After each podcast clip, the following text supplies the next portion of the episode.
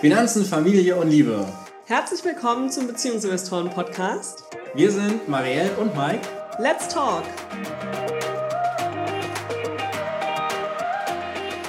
Herzlich willkommen hier zum BeziehungsinvestorInnen-Podcast und heute gibt es etwas zu feiern, denn meine Schwester wird heute heiraten. Herzlichen, herzlichen Glückwunsch auch an dieser Stelle. Das ist jetzt natürlich ein paar Tage später, falls du es hören solltest oder ihr es hören solltet. Aber was bedeutet das denn jetzt eigentlich finanziell? Ja, unsere eigene Eheschließung ist ja schon ein bisschen her. Jetzt haben wir uns doch nochmal damit beschäftigt, auch im Rahmen unseres Buches, das wir ja gerade schreiben, wo die Hochzeit auch ein Meilenstein sein wird. Und ähm, haben drei Dinge identifiziert, was so die drei großen rechtlichen Dinge quasi sind, die sich verändern mit der Unterschrift beim Standesamt. Soll ich die drei Sachen direkt mal nennen, Mike? Also, zum ersten werden wir über die Steuern sprechen. Was ändert sich da? Dann geht es ums Erbe und zu guter Letzt um die Hinterbliebenenrente. Ja, klingt ein bisschen so, als geht es viel um Tod heute, aber so ist das halt, gell? Mit dem schönsten Tag im Leben geht man eben die Verbindung ein, bis dass der Tod einscheidet. Und deshalb ist das da ein wichtiger Meilenstein nochmal. So, wir fangen aber an mit den Steuern, die zu Lebzeiten interessant werden. Da verändert sich einiges mit der Hochzeit, oder? Ja, also erstmal bei Steuern ist es so, dass das Ganze rückwirkend für das Kalenderjahr gilt. Also das heißt, auch wenn ihr am 31.12. heiratet, dann finden diese Änderungen, die wir jetzt gleich besprechen werden, für das gesamte Jahr statt. Also das macht steuerlich keinen Unterschied, ob ihr am 1.1. oder am 31.12. heiratet. Es gilt für das gesamte Jahr. Äh, ich glaube, es gibt auch irgendwo so eine Statistik, dass gerade in dem letzten Monat dann doch nochmal die Eheschließungskurve nach oben steigt, um eben diese, ja, in Anführungsstrichen Steuervorteile dann mitzunehmen. Marielle, was ist denn so die erste Sache, die da jetzt relevant wird? Naja, das hört man ja immer, gell? Mit der Hochzeit hat man plötzlich eine Wahl über die Steuerklasse. Davor hat man da keine.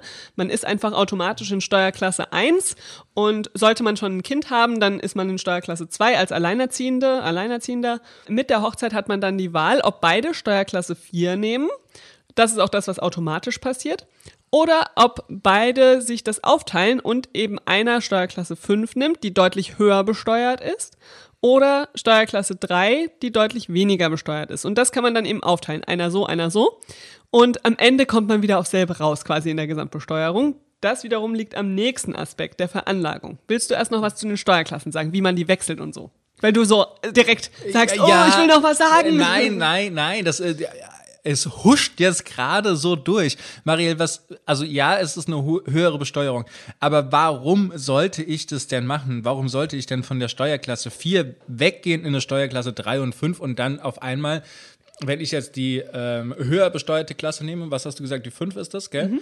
Dann wa warum sollte ich denn weniger netto auf mein Konto haben wollen? Also, das ist quasi so, wenn du recht ähnlich verdienst, dann ist das Ganze uninteressant eigentlich. Ja, dann macht es keinen Sinn, da Steuerklasse 3 und 5 zu wählen. Wenn ihr aber sehr unterschiedlich verdient, also einer deutlich mehr, dann kann es sich anbieten, dass derjenige, der deutlich mehr verdient, Steuerklasse 3 nimmt und derjenige, der weniger verdient, Steuerklasse 5, weil dann von dem höheren Gehalt eben auch mehr netto übrig bleibt, aber auf der anderen Seite halt von dem niedrigeren Gehalt noch weniger, was dann richtig frustrierend sein kann. Also wenn man sich für 3 und 5 entscheidet, dann ist eine gemeinsame Kasse absolute Pflicht, würde ich mal behaupten.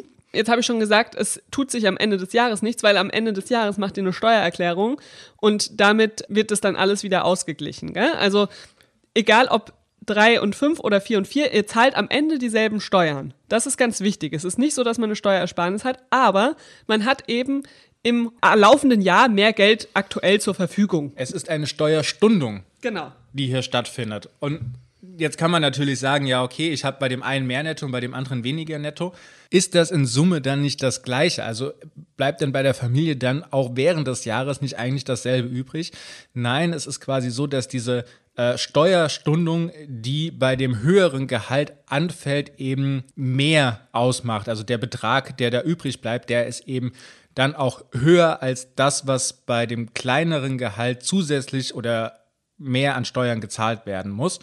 Und äh, dadurch kommt dann eben dieser Effekt zustande. Man kann innerhalb des Jahres dann mehr mit dem Geld arbeiten, muss sich aber sehr bewusst sein, das Geld am Ende des Jahres dann zur Verfügung zu haben, um es für die Steuererklärung wieder zurückzahlen zu müssen. Und Maria, jetzt hat das Ganze ja aber in dem Sinne vielleicht nicht so den, ganz den Vorteil, das äh, so zu machen, weil das natürlich auch eine große Abhängigkeit erzeugt zwischen den beiden Personen. Aber es gibt einen anderen Vorteil und den berichten wir ja zum Beispiel auch in unserer ähm, Elternzeitplanungs-Masterclass, dass man da durchaus sich drüber Gedanken machen kann, je nachdem, wie das Elternzeitmodell zum Beispiel aussieht. Woran liegt das denn?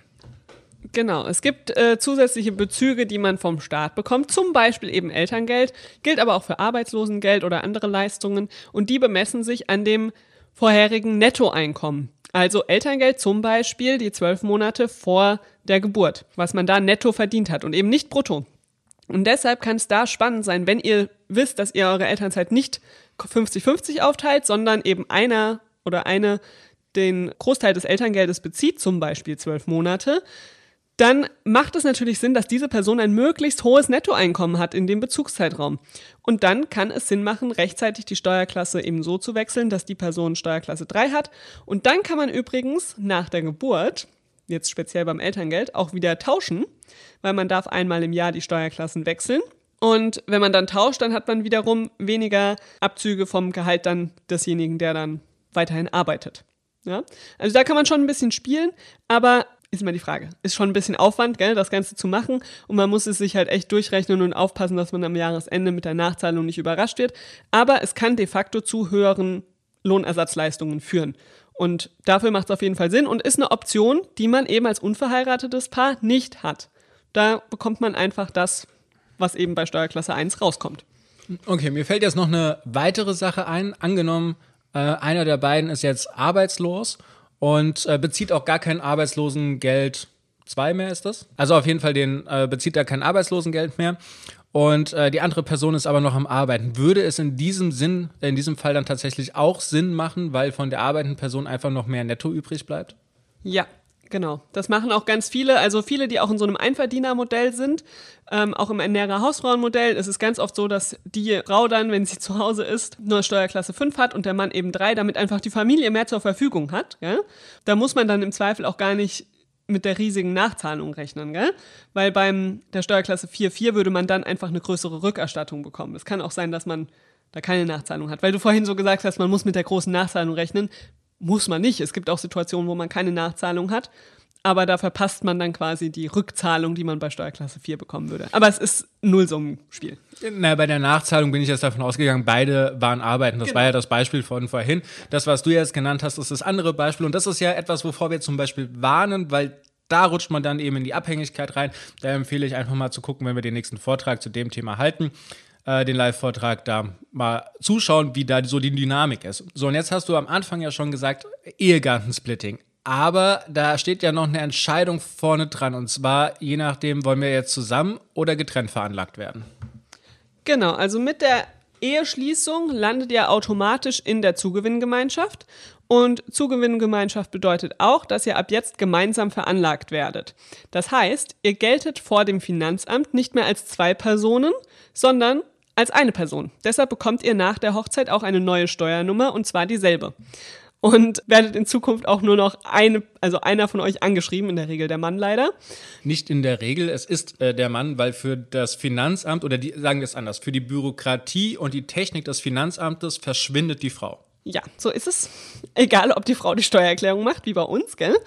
Ja, also, es ist dann nur noch eine Steuernummer da, somit äh, seid ihr dann zusammen veranlagt. Ihr könnt das auch ablehnen. Ihr könnt auch sagen, nee, wir möchten in Gütertrennung sein, wir möchten einzeln veranlagt werden weiterhin, aber das müsst ihr eben aktiv dann so ans Finanzamt melden. Dann bekommt ihr wieder eine zweite Steuernummer. Aber in der Regel, und das machen auch die meisten Paare in Deutschland, ich habe jetzt keine Zahl im Kopf, bevor du mich fragst, Mike, aber die meisten machen es so, dass sie dann eben zusammen veranlagt sind und dann setzt das sogenannte Ehegattensplitting ein. Ich habe da noch eine Frage, bevor wir zum Ehegattensplitting kommen. Hoffentlich kann ich die beantworten. Ich bin gespannt. Du hast jetzt gesagt, naja, okay, wenn man getrennt veranlagt sein will, dann muss man in der Gütertrennung sein. Reicht das dann, wenn ich gegenüber dem Finanzamt das äußere oder muss ich eigentlich einen persönlichen Ehevertrag aufsetzen, in dem geregelt ist, dass man die Gütertrennung haben will und damit kann ich dann zum Finanzamt gehen und kann sagen, ich möchte gerne getrennt veranlagt werden? Das weiß ich nicht. Aber ich glaube eigentlich, dass es reicht vom Finanzamt, weil da ist nämlich immer auf dem äh, Steuerbogen so ein Kreuzchen oben Einzelveranlagung oder Zusammenveranlagung. Ich habe es noch nie getestet, weil ich da immer Zusammenveranlagung ankreuze, aber Ja. Okay, wir gehen der Frage mal auf die Spur, falls du äh, Steuerberaterin oder Berater bist oder juristisch quasi ausgebildet bist, dann schreib uns doch gerne eine E-Mail, falls du diese Antwort auf diese Frage kennst. Okay. Das war jetzt höchst professionell. Wir gehen zurück zum Ehegattensplitting, weil das wollte ich euch noch kurz erklären, wie das funktioniert. Weil dieser Begriff schwirrt ja immer so rum und man weiß oft gar nicht, was dahinter steckt. Der Gedanke hinter dem Ehegattensplitting ist einfach, dadurch, dass man jetzt nur noch eine Person ist vom Finanzamt, wird auch ja das Einkommen von beiden zusammengerechnet und dann durch zwei geteilt.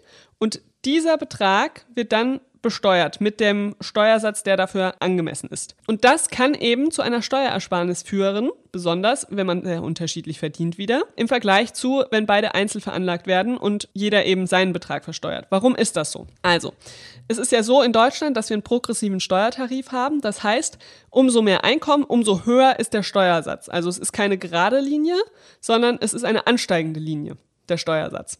Somit, wenn man jetzt ich mache jetzt fiktive Zahlen, ja, kann es sein, dass man mit 20.000 Euro Einkommen 10% Steuersatz hat und wenn man dann 40.000 hat, also das Doppelte, dann hat man nicht automatisch 20%, sondern dann hat man vielleicht 25% Steuersatz, ja. Also es sind total fiktive Zahlen, aber nur, dass ihr das progressive Ansteigen versteht. Und somit hat man eben dann, dann würde jetzt, wenn der eine sehr viel verdient, der andere eher weniger, zahlt derjenige, der, der sehr viel verdient, eben einen hohen Steuersatz und der andere eher einen geringen. Wenn man jetzt beide Summen zusammennimmt, die durch zwei teilt und dann eben bei einem Steuersatz von 15 Prozent zum Beispiel landet, ist das eben insgesamt an der Steuersumme eine Ersparnis. Wichtig ist da zu wissen, man zahlt niemals mehr dadurch, sondern man zahlt weniger oder genauso viele Steuern wie vorher als Unverheiratete. Und somit ist das Ehegattensplitting eben, ja, das Thema in Deutschland, was dafür sorgt, dass die Ehe sich finanziell tatsächlich lohnen kann. Vor allem, wenn man in einem klassischen Ernährer-Hausfrauenmodell lebt, weil man dann eben als Familie doch einiges sparen kann. Genau, und darin besteht ja gerade die Kritik, weil diese Art der Steuervergünstigung, die hier, hier festgelegt ist, eben dazu führt, dass eine Person zu Hause bleibt. Und da unsere Rollenbilder in Deutschland leider immer noch so sind, dass die Frau für Kind und Haushalt verantwortlich sind, entstehen eben diese Abhängigkeiten. Dazu kannst du dann ganz, ganz viel in unserem Buch lesen, was das nämlich alles finanziell bedeutet, eben auch bis zum Tode hin. Und ähm, ja, das ist jetzt eigentlich auch schon die perfekte Überleitung, weil wir kommen nämlich jetzt zum Erbe. Das ist der zweite Teil. Und da ist es grundsätzlich so, Erbe wird wie eine Schenkung behandelt. Und das heißt, da gibt es einen Freibetrag bis zu dem man gar keine Steuern darauf zahlen muss. Genau. So, wenn ich jetzt meinem besten Kumpel gerne was schenken oder vererben würde, möchte, wir sind nicht verwandt, verschwägert oder sonst irgendwas, dann ist es so, dass ich ihm 20.000 Euro steuerfrei eben schenken darf, alle zehn Jahre, oder ihm 20.000 Euro vererben darf, ohne dass er dann darauf Steuern zahlen muss. In dem Moment, wo ich ihn heiraten würde, was jetzt nicht der Fall ist, weil ich mal reell geheiratet habe, würde dieser Freibetrag eben hochgehen auf 500.000 Euro alle zehn Jahre in der Schenkung und 500.000 Euro eben auch beim Erbe. Genau, und das ist ja was für deine Schwester und ihren Freund, beziehungsweise jetzt Mann, tatsächlich einen Unterschied macht, gell? Weil vorher hätten sie sich einfach nur für 20.000 Euro irgendwie was vererben können mit einem Testament. Also man hätte das auch explizit in einem Testament eben festhalten müssen. Einfach so kann man jemandem gar nichts vererben, mit dem man einfach nur zusammenlebt. Also da passiert gar kein Automatismus.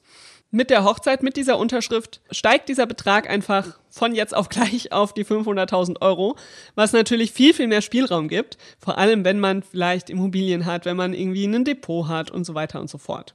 Ja, das ist schon echt ein Riesending. Und was eben sich auch verändert, ist die gesetzliche Erbfolge. Vorher ist diese Person, mit der du vielleicht sehr viel Zeit verbringst, gar nicht in der gesetzlichen Erbfolge drin. Und mit der Hochzeit wird es quasi die, der Haupterbberechtigte, die Haupterbberechtigte Person, weil der Ehepartner grundsätzlich die Hälfte erstmal erbt von allem, was du zu vererben hast. Und der, die andere Hälfte wird dann aufgeteilt entweder auf die Eltern oder dann auf die Kinder, wenn die dann vorhanden sind. Hier übrigens auch nochmal ganz interessant, solltet ihr euch für die Gütertrennung entscheiden, ist es nicht die Hälfte, sondern nur ein Viertel. Ne? Also auch das ist äh, ganz wichtig zu beachten. Jetzt wird noch was anderes möglich. Dadurch, dass ihr geheiratet habt, kann es eben in das Berliner Testament reingehen. Das heißt, ihr könnt sagen, mein jetzt Ehelieblingsmensch ist Alleinerbe. Das heißt, soll alles bekommen. Das bedeutet erstmal, dass wenn andere Erben vorhanden sind, das sind typischerweise dann eure Kinder, wenn ihr welche habt, die haben einen Pflichtanteil. Der ist quasi halb so hoch wie das, was ihnen ansonsten ohne Testament zustehen würde. Ganz konkretes Beispiel. Bei uns ist es jetzt so, wenn wir jetzt ein Berliner Testament aufsetzen würde und ich würde versterben und Marielle sollte alles bekommen, dann wäre es ja eigentlich so von der gesetzlichen Reihenfolge, Marielle würde die Hälfte kriegen und die Hälfte würde an unsere beiden Kinder gehen. Also das heißt, äh, der Junior-Investor würde ein Viertel bekommen und der Baby-Investor würde ein Viertel bekommen. Durch das Berliner Testament können sie aber dann darauf verzichten oder sie können sagen, hier, ich hätte gerne meinen Pflichtanteil und das wäre dann für äh, die beiden Jungs jeweils ein Achtel der Erbmasse. Genau, und wenn sie das eben nicht einfordern, dann kann ich die ganzen 100% bekommen. Ja, so ist das mit der Erbfolge. Was natürlich auch kommt, die Verpflichtung, all das abzuwickeln. Man braucht, um zu erben, einen Erbschein, man muss die ganzen Dinge umschreiben und so weiter und so fort. Das ist eine ganz, ganze Menge bürokratischer Aufwand. Wenn man jetzt verheiratet ist, dann ist das automatisch die Pflicht des Ehepartners bzw. des Hinterbliebenen, das zu tun, das alles abzuwickeln. Ja, wenn man eben nicht verheiratet ist, dann kann man auch einfach sagen, ich bin jetzt deprimiert, ich bin traurig und ich trauere um die Person und kümmere mich nicht um all diese Dinge, weil das muss ja dann jemand anderes machen, nämlich die Person, die in der Erbfolge ganz oben steht. Genau. Dass das natürlich jetzt so oder so kein schöner Moment ist. Ich glaube, da sind wir uns alle einig. Aber man kann diese Verpflichtung, das alles abzuwickeln, natürlich zu Lebzeiten viel, viel, viel angenehmer gestalten, indem man gewisse Vorsorgen trifft, Vorbereitungen trifft. Und was das alles sind, auch das steht dann in unserem Buch, was 2023, 15. Februar 2023 erscheinen wird. Merkt es euch vor, da gehen wir auf all die Sachen ein, was ihr heute schon tun könnt, damit in diesem wirklich schlimmsten Fall ja nicht so viel Bürokratie auf euch zukommt. Übrigens, wenn ihr Infos zum Buch haben wollt, also wie es heißen wird, wie das aussehen wird und so weiter und so fort, dann könnt ihr euch in den Show Notes in unsere Liste eintragen, die exklusiv nur fürs Buch ist. Da gibt es keinen Newsletter oder irgendwelche anderen Mails, sondern da wird es dann nur E-Mails rund ums Buch geben, wenn es dann soweit ist. Bisher gab es noch keine. Aber da könnt ihr euch eintragen. So, jetzt haben wir ja gerade schon äh, festgehalten, ich bin hops gegangen und du bist jetzt die Hinterbliebene. Dann kriege ich auch noch eine Hinterbliebenenrente. Genau, was bedeutet das denn? Also ich äh, weiß schon, es gibt eine kleine und eine große Hinterbliebenenrente und da sind aber verschiedene Sachen für notwendig. Also zum Beispiel, dass man mindestens ein Jahr verheiratet sein muss. Genau. Also, das Grundkonzept der Hinterbliebenenrente ist in der Rentenversicherung begründet. Deshalb ist auch eine weitere Voraussetzung, dass dein Lieblingsmensch oder in dem Fall du mindestens fünf Jahre in die Rentenversicherung eingezahlt hat, weil ansonsten ist ja nichts da, woraus der Staat schöpfen könnte, um die Hinterbliebenenrente zu bezahlen. Und der Ursprungsgedanke dahinter ist, dass eben derjenige, der hinterblieben ist, weiterhin versorgt ist. Auch da ist das ja ein nähere Hausfrauenmodell wieder eigentlich hinterlegt, weil eben der Staat nicht möchte, dass wenn der Mann stirbt und die Frau eben die Hinterbliebene ist, die aber nichts mehr gearbeitet hat, weil sie Hausfrau, Mutter ist und sich um die Familie gekümmert hat, die kann dann ja nicht für den Lebensunterhalt sorgen, also bekommt sie eine Hinterbliebenenrente, damit sie weiterhin über die Runden kommt. Und das merkt man dann auch in den Anspruchsgrundlagen ganz gut, dass das eben die Grundidee mal davon war, weil es sind eben diese fünf Jahre, man muss mindestens ein Jahr verheiratet sein, man darf auch nicht nochmal neu heiraten, sonst ist die, wird die quasi auch gestoppt. Übrigens muss man dann auch rückwirkend, ich glaube, die letzten zwei Jahre im Zweifel sogar zurückzahlen, das wird dann geprüft. Also wenn man quasi schon zehn Jahre mit jemandem zusammen ist und dann heiratet und dann fällt die hinterbliebenen Rente vom vorherigen Partner weg, dann wird da schon nochmal geguckt, okay, hat man jetzt die Hochzeit irgendwie nur aufgeschoben? Ja, weil weil eben der Gedanke ist, es soll zur Versorgung beitragen. Und dann gibt es noch ein paar weitere Voraussetzungen, wo dann die Unterscheidung ist, große oder kleine Witwen- oder Witwerrente. Erstmal der Unterschied, kleine bedeutet, man bekommt sie für zwei Jahre nach dem Tod und die große bedeutet, man bekommt sie über einen deutlich längeren Zeitraum, nämlich für immer. Es sei denn, man heiratet eben wieder. Auch in der Höhe unterscheiden sich die große und die kleine hinterbliebenen Rente. Bei der großen ist es so, dass es 60 Prozent der Rente der verstorbenen Person ist und bei der kleinen sind es 25 Prozent der Rente. Also wenn man quasi schon älter ist, schon länger eingezahlt hat, dann wird die hinterbliebenen Rente auch größer sein in der Regel. Ja? Möchtest du die Anspruchsvoraussetzungen erzählen, die unterschiedlichen, oder soll ich das auch noch erzählen? Nein, also ich kann mal einfach weitermachen. Eine äh, Differenzierung ist eben die Altersgrenze. So, und da gab es äh, zum 01.01.2008 eine Gesetzesänderung. Bis dahin äh, musste man mindestens 45 Jahre alt sein, um eben die, die großhinterbliebenen Rente zu bekommen. Und äh, mit dieser Gesetzesänderung muss man jetzt eben 47 Jahre alt sein. Da der Gesetzgeber das nicht von heute auf morgen direkt um zwei Jahre verlängern wollte, gibt es eine Übergangsfrist. Momentan in 2022 muss man 45 Jahre und 11 Monate äh, muss man sein, um die äh, großhinterbliebenen Rente zu kriegen. Und ab dem 01.01.2029 muss man das 47. Jahr vollendet haben. Oder für die große man erzieht mindestens ein minderjähriges oder behindertes Kind. Sollte das Kind nicht mehr minderjährig sein, also das 18. Lebensjahr vollenden und man selbst noch nicht 47 Jahre alt sein, dann fällt die große hinterbliebenen Rente dann auch wieder weg, weil dann kann man sich ja selbst versorgen.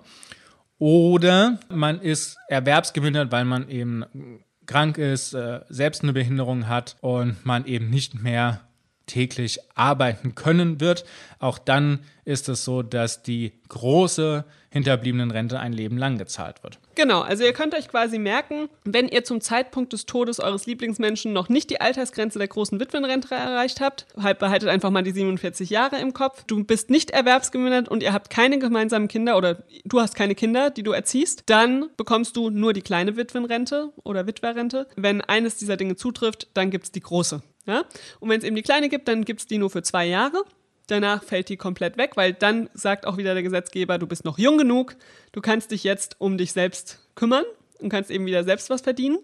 Und wenn man eben die Altersgrenze überschritten hat, dann geht der Gesetzgeber davon aus, du brauchst für immer diese Versorgung, weil du nicht mehr auf die Beine kommen wirst nach all den Jahren in der Ehe, in der du abhängig warst. Man könnte das jetzt natürlich auch sehr fies formulieren wenn man jetzt in diesem Ernährer-Hausfrauenmodell bleiben will, aber das erspare ich jetzt mal. Ihr könnt es euch vielleicht denken. genau. So, das sind jetzt die drei finanziellen Hauptpunkte, die sich ja durch Gesetzgebung ändern für alle, die heute heiraten werden. Auch für alle, die morgen heiraten werden. Übermorgen übrigens auch. Genau, so schnell werden die Gesetze sich jetzt nicht ändern. Also wir haben die Steuern, wir haben das Erbe, wir haben die hinterbliebenen Rente. Es macht Sinn, sich damit zu beschäftigen, auch schon vor der Hochzeit, weil es vielleicht Sachen gibt, die man schon äh, direkt regeln möchte, wo man ja dann wieder bei einem Ehevertrag ist. Auch das behandeln wir in unserem Buch. Ja, in diesem Sinne würde ich sagen, sind wir am Ende angekommen oder möchtest du noch etwas loswerden? Nein, ich möchte jetzt Hochzeitsfeiern. Okay, dann gehen wir jetzt uns schick machen. Ihr könnt es oder ihr werdet das vielleicht ein bisschen in den sozialen Medien gesehen haben, wie wir aussehen und äh, wieso der heutige Tag war. Und Mike wird ein Hemd tragen. Ja, ich werde ein Hemd tragen. Und äh, dann wünschen wir dir jetzt eine wunderbare Woche und hören uns äh, nächsten Montag wieder hier im Beziehungsinvestorinnen Podcast.